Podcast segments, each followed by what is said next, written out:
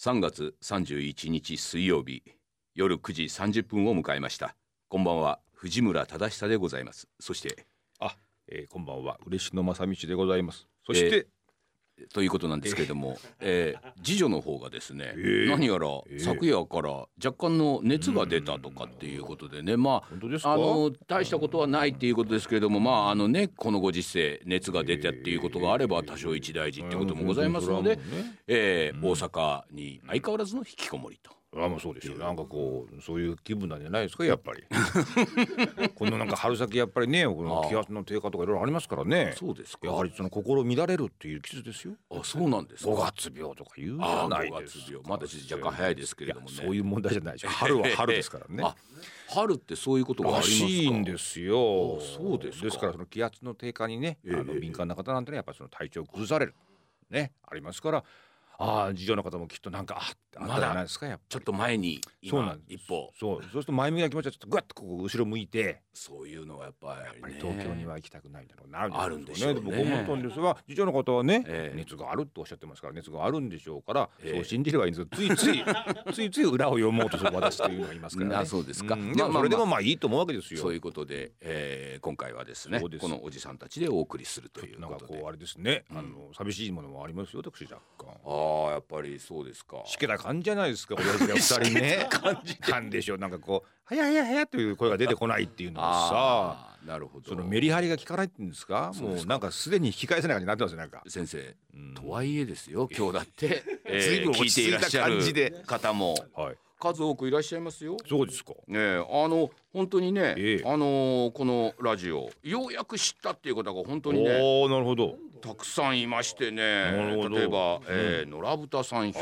庫県、えー、10代10代ですよ10代男の子ええ初めて拝聴させていただきました、おい大好きな水曜どうでしょうの藤村さんとおい嬉野先生のトークが聞けておい楽しかったですっていおうろろろろそれからああまだまだね本当あの必聴ラジオっていうねえ2021じゃあ視聴ラジオが聞いたってことですかいやまああのその本でっていう方もまあいいらっしゃいますよそうなんですえ 視聴ラジオ再びとかなんか見たびとかそういう感じで なんか今後もやってもらええればええまあそうですね、ええ2021我々は必聴ラジオに選ばれているけども2022ね果たしてどうかとそんなに規模を拡大する気はないにしても、まあそりゃそうでしょうええええええもう少しどうだってところが今さあそういうことでね、はいあのとにかくですね最近またメールが多くてですね、メール いやが長いって話じゃないですか、ええちょっとねじゃあお読みいたしましょうあーぜかひご紹介してください、えーラジオネーム、夏子さん40代女性の方でございますねこれですね藤村さん嬉野さんこんばんは、初めてメールさせていただきますと、私は大阪の病院で看護師をしていますおー大変ですねお疲れ様ですねもともと声優の神谷明さんの大ファン神谷博さんではなく大御所の神谷明さんはいのはいはいはいはい大ファンなんですがその神谷明さんが「水曜どうでしょう」の大ファンなのでその影響で私も「水曜どうでしょう」を見るようになりましたなんかねツイッターとかにええあ上げてたらしいですねええあの神谷明さんから水曜どうでしょうに入るという非常に珍しいケースでいすろね。んなルートがあるんですね。とは言っても偶然夜中に放送されている回を見たりネットフリックスで配信されているのを見たりという程度でございましたですがこの面白い人たちの歴史を最初から知りたいという思いが強くなり今年に入りついに我慢できずうわ DVD 全部買ってしまいましたうわ深い沼にはまりましたね。 全部買ったの全部買10万って何がしますよこれ。しますしますあれは30本ありますからね素晴らしいですね。やっと今日屋久島の会まで見終えましたと、おー来ましたねレギュラー放送のもう終わりですよねおーそうでしたね。単発で見ている時はただただ笑っていたのおに、ーおーサイコロ1から順番に見ると皆さんの歴史やさまざまな感情も少し感じられるような気がして笑ったりあー泣いたりしてしまってとても忙しいですと次のお休みの日にはいよいよベトナムを見ますとうわーそうかこれ絶対泣いちゃいますね泣くとこじゃないですか。コロナの影響でどこにも行けず誰にも会えませんがそんな自粛の日々が「どうでしょう」のおかげで全く辛くありませんとおーすごい。それどころか今日も頑張ろうと思いますおー本当にありがとうございますということで大阪の方なんですねこういう感じで CM 打ったらどうですかねなんかね皆さんのご感 想で本当に素晴らしいですとかって本当に素晴らしいばでっすかり言ってなんいやかいやそれ大体映画でやってそまうすかそらうそうそうそうあれ大体あねれでやってみますから大体泣きましたっていうねそうなんですよここのようにですね「水曜どうでしょう」の入り方っていうのもいろんなパターンがある。すごいですね。ねえ、いや大泉さんから入るっていうのはまあ最近は多いんだとは思いましたけどまさか神谷明さんから入るとはいやいやねそうで。すねでもそれはなんかいいことですね。そうです皆そうさでんすがいろんなものをやっぱりお好きになられて、うんうんまあ熱心に見て聞いてしてらっしゃるわけでしょ。はいはそい。このルートの人がその大元の方がね、うん、どうでしょう実は好きなんですよなんてこはう、いはいはいカミングアウトしたたまったらばあら何かしらって言って入るわけでし ょ。そりゃそうですよねその方々でやっぱりね、方々で奇跡を直すわけじゃなくて、ええ奇跡なんですなんか。いやだだからね我々あのニコニコ動画始めましたけれどもおーあちらの方でもね確かにあのなるべくおあのちょっと我々とは業界の違う方とトークをなんてええあそう言ってる時に声優さんねねえ、うん、神谷博さんの方もいらっしゃったしはいはいはいはいあの一派えー、下野君もいらっしゃいましたしでうんだから今声優業界から、おいえー、水曜どうでしょうに入るっていう流れもあるっていうことですね。これなんこかれねモニタリング見てましたら小杉さんがやっぱり小杉さんがあの番組に大泉さん出てましたよ。あ出てます絡んでらっしゃいましたよなんか。 そうですかええあ嬉しかったんだろう ななんて思ってました。今度ばかりはね。ええ大泉さんも最近はね、あのー、映画の騙し絵の牙、そうそうそうあのー映画のね、うん宣伝も兼ねて、あちこち出てますから精ね。力的に出てますからね。精力的にね本当にすごいです。あの辺すごいですよね。これねね。え一人でも多く来させてやるのがあります よね。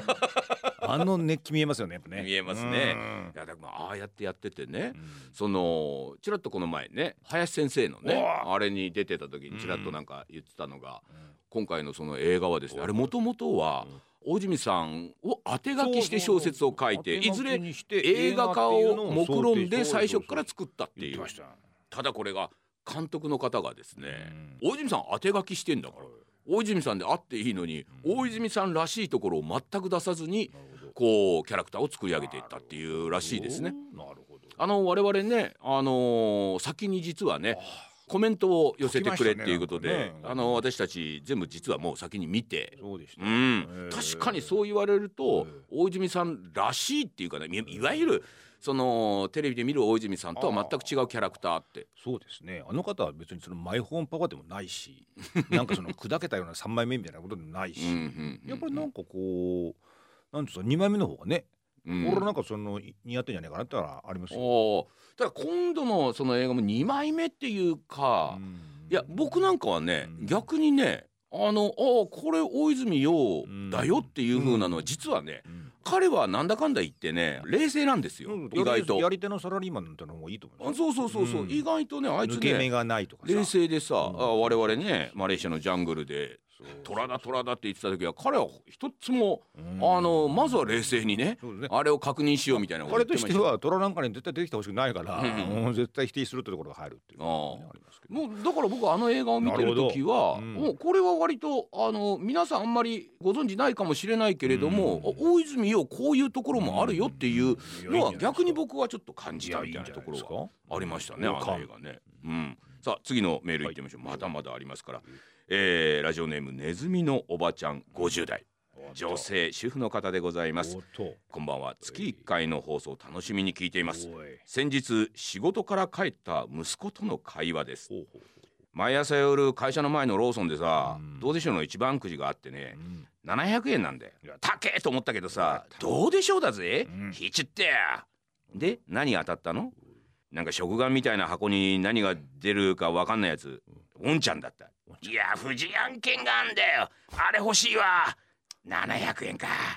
朝から痛い出費だないや富士案件やっぱ欲しいなとまあこんな会話が繰り広げられましたと水曜どうでしょうファンの息子はあの悪魔の700円の一番くじとしばらく毎朝非行かやめようかと戦うんだろうなと想像したら23歳とはいえ可愛いなと思いました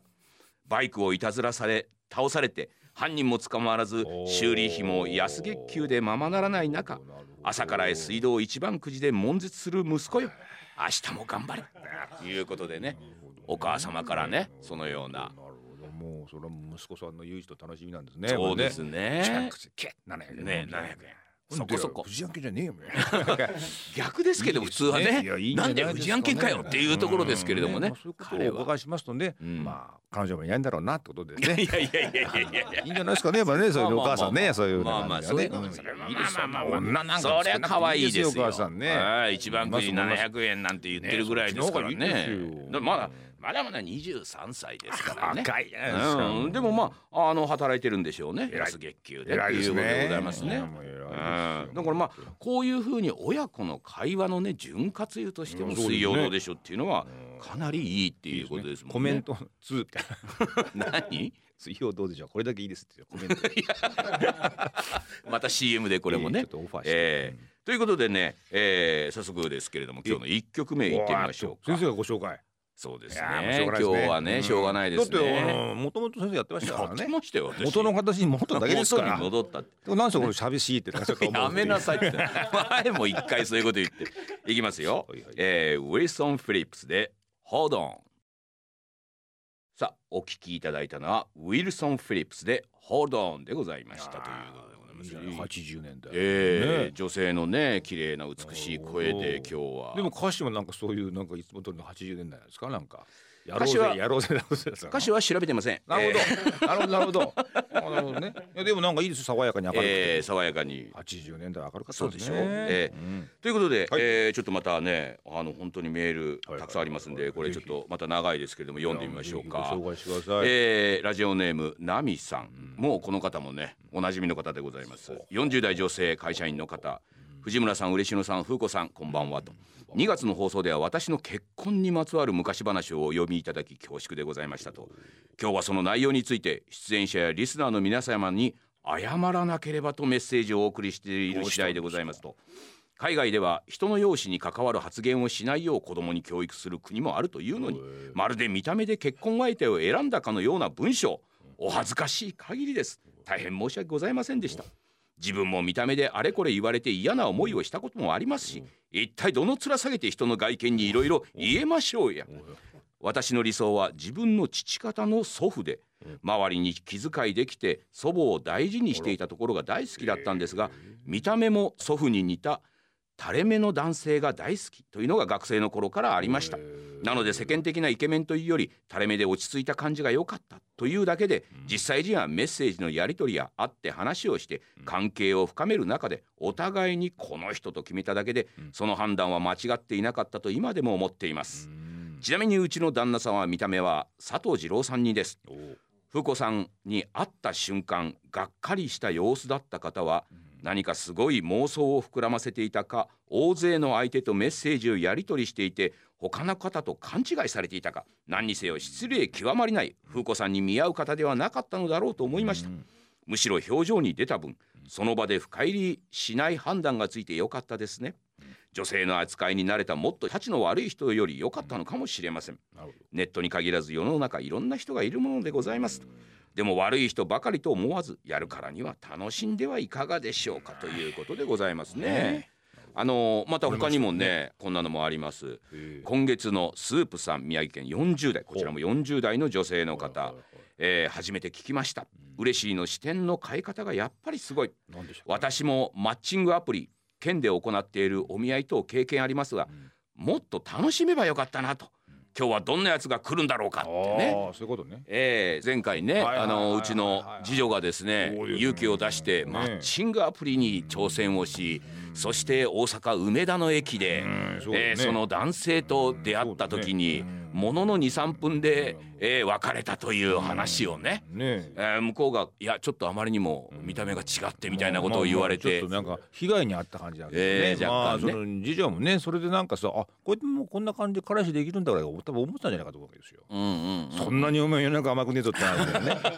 でもそのなんかもうできんじゃねえかなっていうところにやっぱりそのトゲがかかるベッとこうね柔らかくなっちゃってからね、えーそうじゃなくして、えさあ今回誰が来るんだとそうそうそうそうそうそう品評するみたいな感じにしとけばそうそうそうそううんそういうことをっていうことがあるんですよまあ言ってねあのー次女じゃあということでねあーまたどんなやつが来るのかっていうことでなねるほどなあのーマッチングアプリまた挑戦してみるみたいなこと言って今月はそのねいやもう報今日なんか告を聞こうと思って ね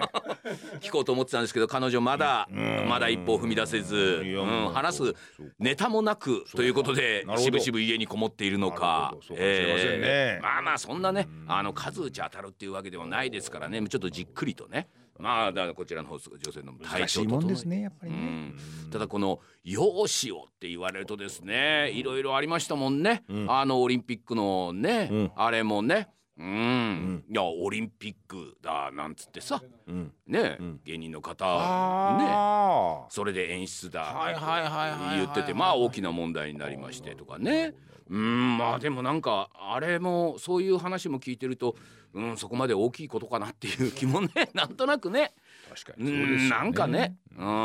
やっぱだって子供の頃はねやっぱ容姿しかわからないですからね子供の頃はですよまだね容姿でまずはあだ名もつけられるし確かにそうですねねなんかっていうところはねねでもやっぱり容姿大事ですからねいろんな意味でねいやだそからの綺麗だからっていう意味だけではないくて、やね、だからそのねそうそうそうそうだから容姿がね、うんその好きだったらさ、うんしょうがねえもんいやそうなのそうなの思うからそうそうそうそれをなんか「よっしゃダメだ」って言われたらわけわかんなくなるから人生がね。そうそうそうそう、うんただそれをなんかこうあからさまにねあからさま攻に撃的に使われる筋合いはねえっそていれうのもあはるわそうけでですよそれはそうですよ人はやっぱりねまずは見た目でしょうんねそりゃそうで しょ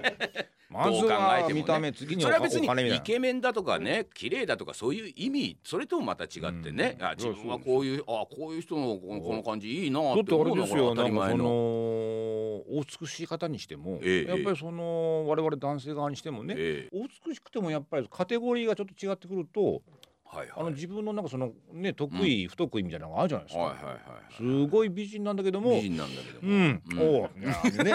それは今「うんあ」っていうのはあなたの感想としてねそうそうだからありますそういうのはあります私もあります個人個人あると思うんですよありますありますいやいいじゃんすごい可愛いじゃん、うんいや可愛いんだよね、ううんん可愛いんだけどさっていううねんなんかあるでなしんょか来ないんだよなみたいなそういねうことなんですよねありますよねだからおしなべては言えないというとそうですころがあるそのうですそうでまあただ今回の場合はその太っているというねはいはいはいはこいとをまあネタにしてっていうことですけれどもまあそれもねそんなに大ごとになんか捉えるのもどうかなっていう気もしますけどもねい。ますですよそれもはうだってさ普通でさ、うんあの例えばですよ、え学校でですよ、はあいーこのうんまあデブでね、うん子がいたとしねはい言いますわはいいますでまあみんなからね、うまあいろいろ言われてますわ、うんそれが学級の中で問題になりましてですねはい学級委員会が開かれてです開かれよて、みんなね、うん、彼がこんなにあデブなのに、うんなんでそんなこと言うんですかってあそう痛い逆にそれも痛い痛い吊るし上げとしてね大きな問題にされるのもそそれ,、はね痛いですよもちょっと勘弁っていうのあるじゃないですもう一番か。恥ずかしいそういうこと一される番恥ずかしいじゃないですか。私をもうなんか中心に持ってこないでっての持ってこながいでっていうありますよね。ねえんそういうのなんかねそれに近いところがそうなんですよなんかね最近のそういう問題っていうのはねうんちょこちょこあるような気がしますなねるほど社会全体でその人をこうね良かれと思ってんですよいや私はそんな容姿のことでねうんぬんかんぬん言うのはおかしい彼女は確かに太っているけれどもみたいに言ってる時点でダメじゃないかみたいなねほっといてやれよって解いいうてほねしいですよ。本当にえーそれでいいじゃないもうしいでねすねうんなんかそこら辺が過敏になりすぎている感じおがかしいですねちょっとね私ねなるほどうんなんか生きづる逆に生きづらいなと生きづらいですよ。うん学級委員会でねそんなデブの子をねうん問題にしちゃダメですよダメですよそんな。そういう感じうん今なんかねそんうないう一番疲れたくないと ころを会のテーマに持ってこられた日にはあちょっなとた前に出てきなさ いなんて言われちゃってさ いたたまれないよ。太ってますか彼なんて言われちゃったらさ やめてくれよ本当だよね。そんなもう言ってくれ俺のことデブだってってそれはもう間違った啓蒙ですそれは。それはねやめてくださなんかい直ちにそれに近いところがやっぱりあるからおいかやしいね。多少だから見た目っていうのはもうそれはさ、あるものだからこれどうしようもないからどうしようもないよそれはそれで認めた上でですよでしょうがないんだそういう人が好きっていう人もいるし知らないもう嫌だっていう人もいるわけですからいるんでそすよんなものね全員がね全員ねちゃんとみんな好きになりましょうなんてそんな無理な話ですからいいそね。んな。なんかそういう感じがねみんなおしなべてっていうところは僕はなんか今一つだなどうしてだねその人類ができないところに向かおうとするんでしょうね。そうですね我々はそんな超人ではないですよ。 そうなんおしなべて全てを愛することができたそれは超人じゃない。そんなことな無理でしょそんなもんもう大間違いですよ。そうだよねけどみんな超人になるべく言うでしょ。う言う無理だろおめえみたいなわかんねえんだけど、そっち行けそっち行けって言うんですよ。で行けないでしょ。いけないいけ行ないけなかったらねもうい人け類なかったら破綻すねるしかないんだそうよいけなかったらですよいやいけないのは分かってんだったら、もう言わないことですよ何もねそうです。うん言わなきゃいいのにそうですでも発言しなきゃいけないみたいな感じもあるし、いや実は俺はそう思ってた私はそう思ってたやっぱりこういう言い方ひどいと思ってたとかって急に言い出すみたいなのね全先生みたいにね K-POP の話ではいいですよなんか 全然ところでさなんて そっちの方にねそうですね紛らわした方がいいですよ、ええさ突き詰めちゃいけないですよ K-POP 確かにね私ねはえもうわかりませんけど K-POP ばっかり聞いてるいやわっかてりまいせうんけどね話をねそういうのもいいじゃないですかあのたまにして何の意味があるんだそれにっていう ねいや俺さそうそう俺あれなんだよね、うん K-POP のさ、ん女性グループのさ、うん顔の違いわかんだよみたいなことをあー俺自それを慢してねまやっしたぱりねあのね議題がねあの先鋭化してる時にはそういうこと言ってもらう とねみんなほっとするんですよそうですねえそうなのみたいななんかあると思うんですよ、どうでもいいじゃねえかってういうね、ん、そうそうそうそうさあ行きましょう、ねえーこちらの方もね常連さんでございますねうんあらららら、えーラジオネーム野槌さん20代男性はい会社員になってますうわすごいですこの人無職だったりフリ前回ーターだったりいろいろ肩書きが変わなるんか上司となんか揉めて揉めてやめたりしてやめたりしてまたまたさらにさすがですね、えー藤村先生風子さん嬉野先生こんばんはと近所の若い桜の花が咲き始めました今日この頃私もまた採用してもらいましすたとごいいうことでね優秀ですねなんかね、はいそんなにうまいこといくんですね前回の放送にてアドバイスをいただきありがとうございましすたごいすごいこれからは馬が合わない方とも折り合いをつけながら仕事に励んでいきたいと思っております20代男性すごいですね、直近の目標はうん春が過ぎ少し暑いくらいの空気を肺いっぱいに詰め込んで原付に乗 り体がふやけるほど外湯巡りをし文章カニをたらふく食べていいだけ飲んでうん次の日お酒が抜けたら原付に乗って帰宅することですその目標を胸に仕事を邁進していきますこんなねこんなあの私をですねうん毎回応援し叱咤激励していただき本当にありがとうございいいまですすね春が来て桜が散りましても、うんまたお三方の素敵な声が聞けることを楽しみに待っておりますということまでた来月来るんです よね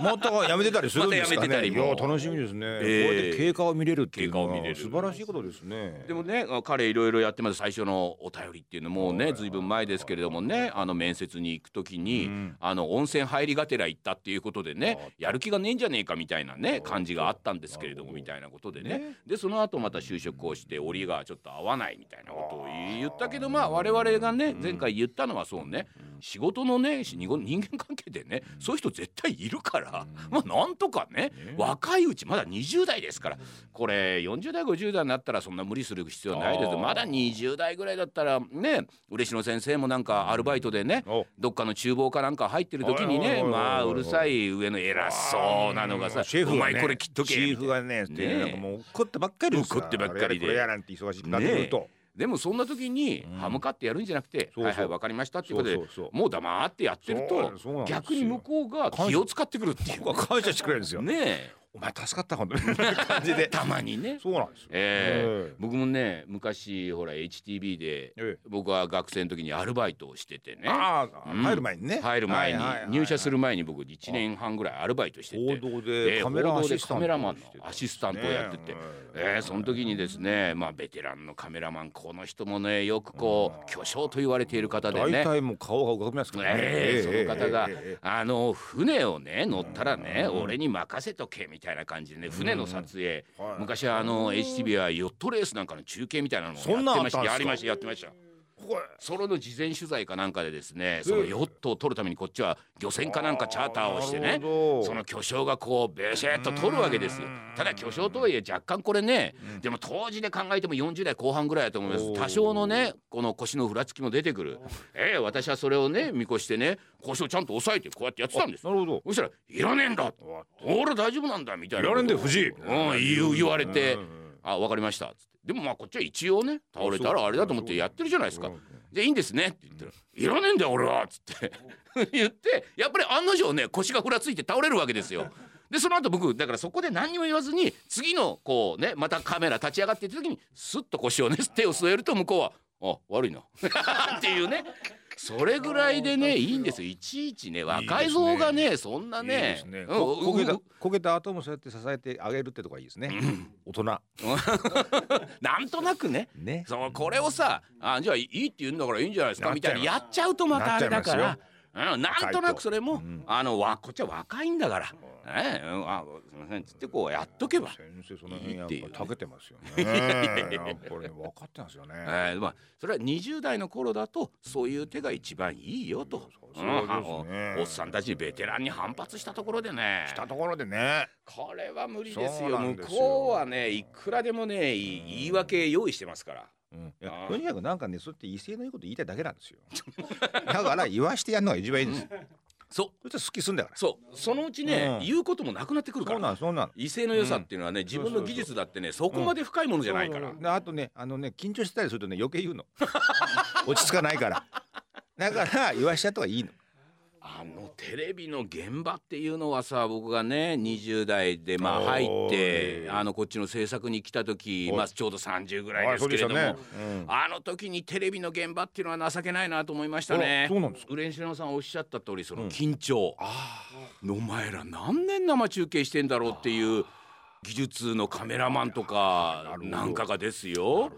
お前なんかもうさ舌打ちをしながらさここら辺にあるコードをなんか向こうにこう蹴り上げたりとかさちょっとこそれでなんかカメラこっちで構えてたらさ「なんだあれ?」とかなんかさインカムでね聞こえるように言ったりとかさう吠え合ってるんですね吠え合ってるのいやなんかねあー大人として恥ずかしいなと思ったのはこの人たちは緊張してそうなんですよもう震えてんだろそなうなんとですもうちょっと落ち着けようとそれ思がっねてだんだん分かってくる分かってくるのよ。あのだから私特にその東京なんかでフリーでやってたじゃないですか、はいはいそうするとねフリーだと、いうんや会社だったらみんな日常的に会うでしょ、はいはいフリーっていうのはそのあのオールスタッフの時に初めて顔合わせするんはいですよ、はいはい。まあフリーの集団うがいろいろいんますよ。 30人ぐらい、うんうんもうそれがもうもう吠え合いがすごくて、そうですよねなんでこいつたちみんなこんななんか柄が悪いのって思う、うんなにあ何何と思っているんだけども、うんロケに入るでしょ、うんしばらくするとね、うんみんな普通の人になるんですよそう。だから最初の犬と同じですよ。そうなんかそのねなんか若の知らない人に対してとにかく吠える。舐められないようにしようってい舐められないよううにこの実ね践涙ぐましい努力をしてたんじゃないですかそうだね最近はだから社会的にそういうのは少なくなりましたけど、まあ20年前さんぐらいはありました。まだありましたね。そういうのね。だからあれを見てる時に反省をしますよあ大人になっありますてこう周りに怒鳴り散らすようなのはありますねねあの自分の弱さを露呈してるだけだと思ってねうんあれは良くないなと思いましただからまあこのね野槌くんのようにね直近の目標は体がふやけるほど温泉に入ってカニをたらく食べたい20代っていうのはねこの目標が一番いいですねいいですね次の週末はバイクに乗っていこうレベル設定が低くていい ですよねやっぱレベル設定が低い方がやっぱ到達しますからね、はいはいはいうん、一番ハッピーになりやすいですよそ。温泉にだって入れますもん。帰れますもん大した努力なくてでも入れますもんね、この方ね。怒鳴られることもないですもないの。ですこの人割と我々の言うことをやるんですね。こういう人いいですよ。ね、そうしていくと、うん得ですよ割とあのー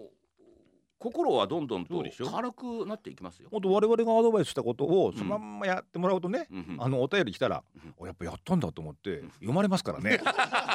次どうなんだろうなと思いますからね。そうですねれはやっぱりリスナーも聞くようになるんですよ。聞くようになるでしょう。うんじゃあということでね、えーえーもう一曲あいきますかお行ってみましょうか。えーえーこちらの方、クールアンザギャングでジョアンナ。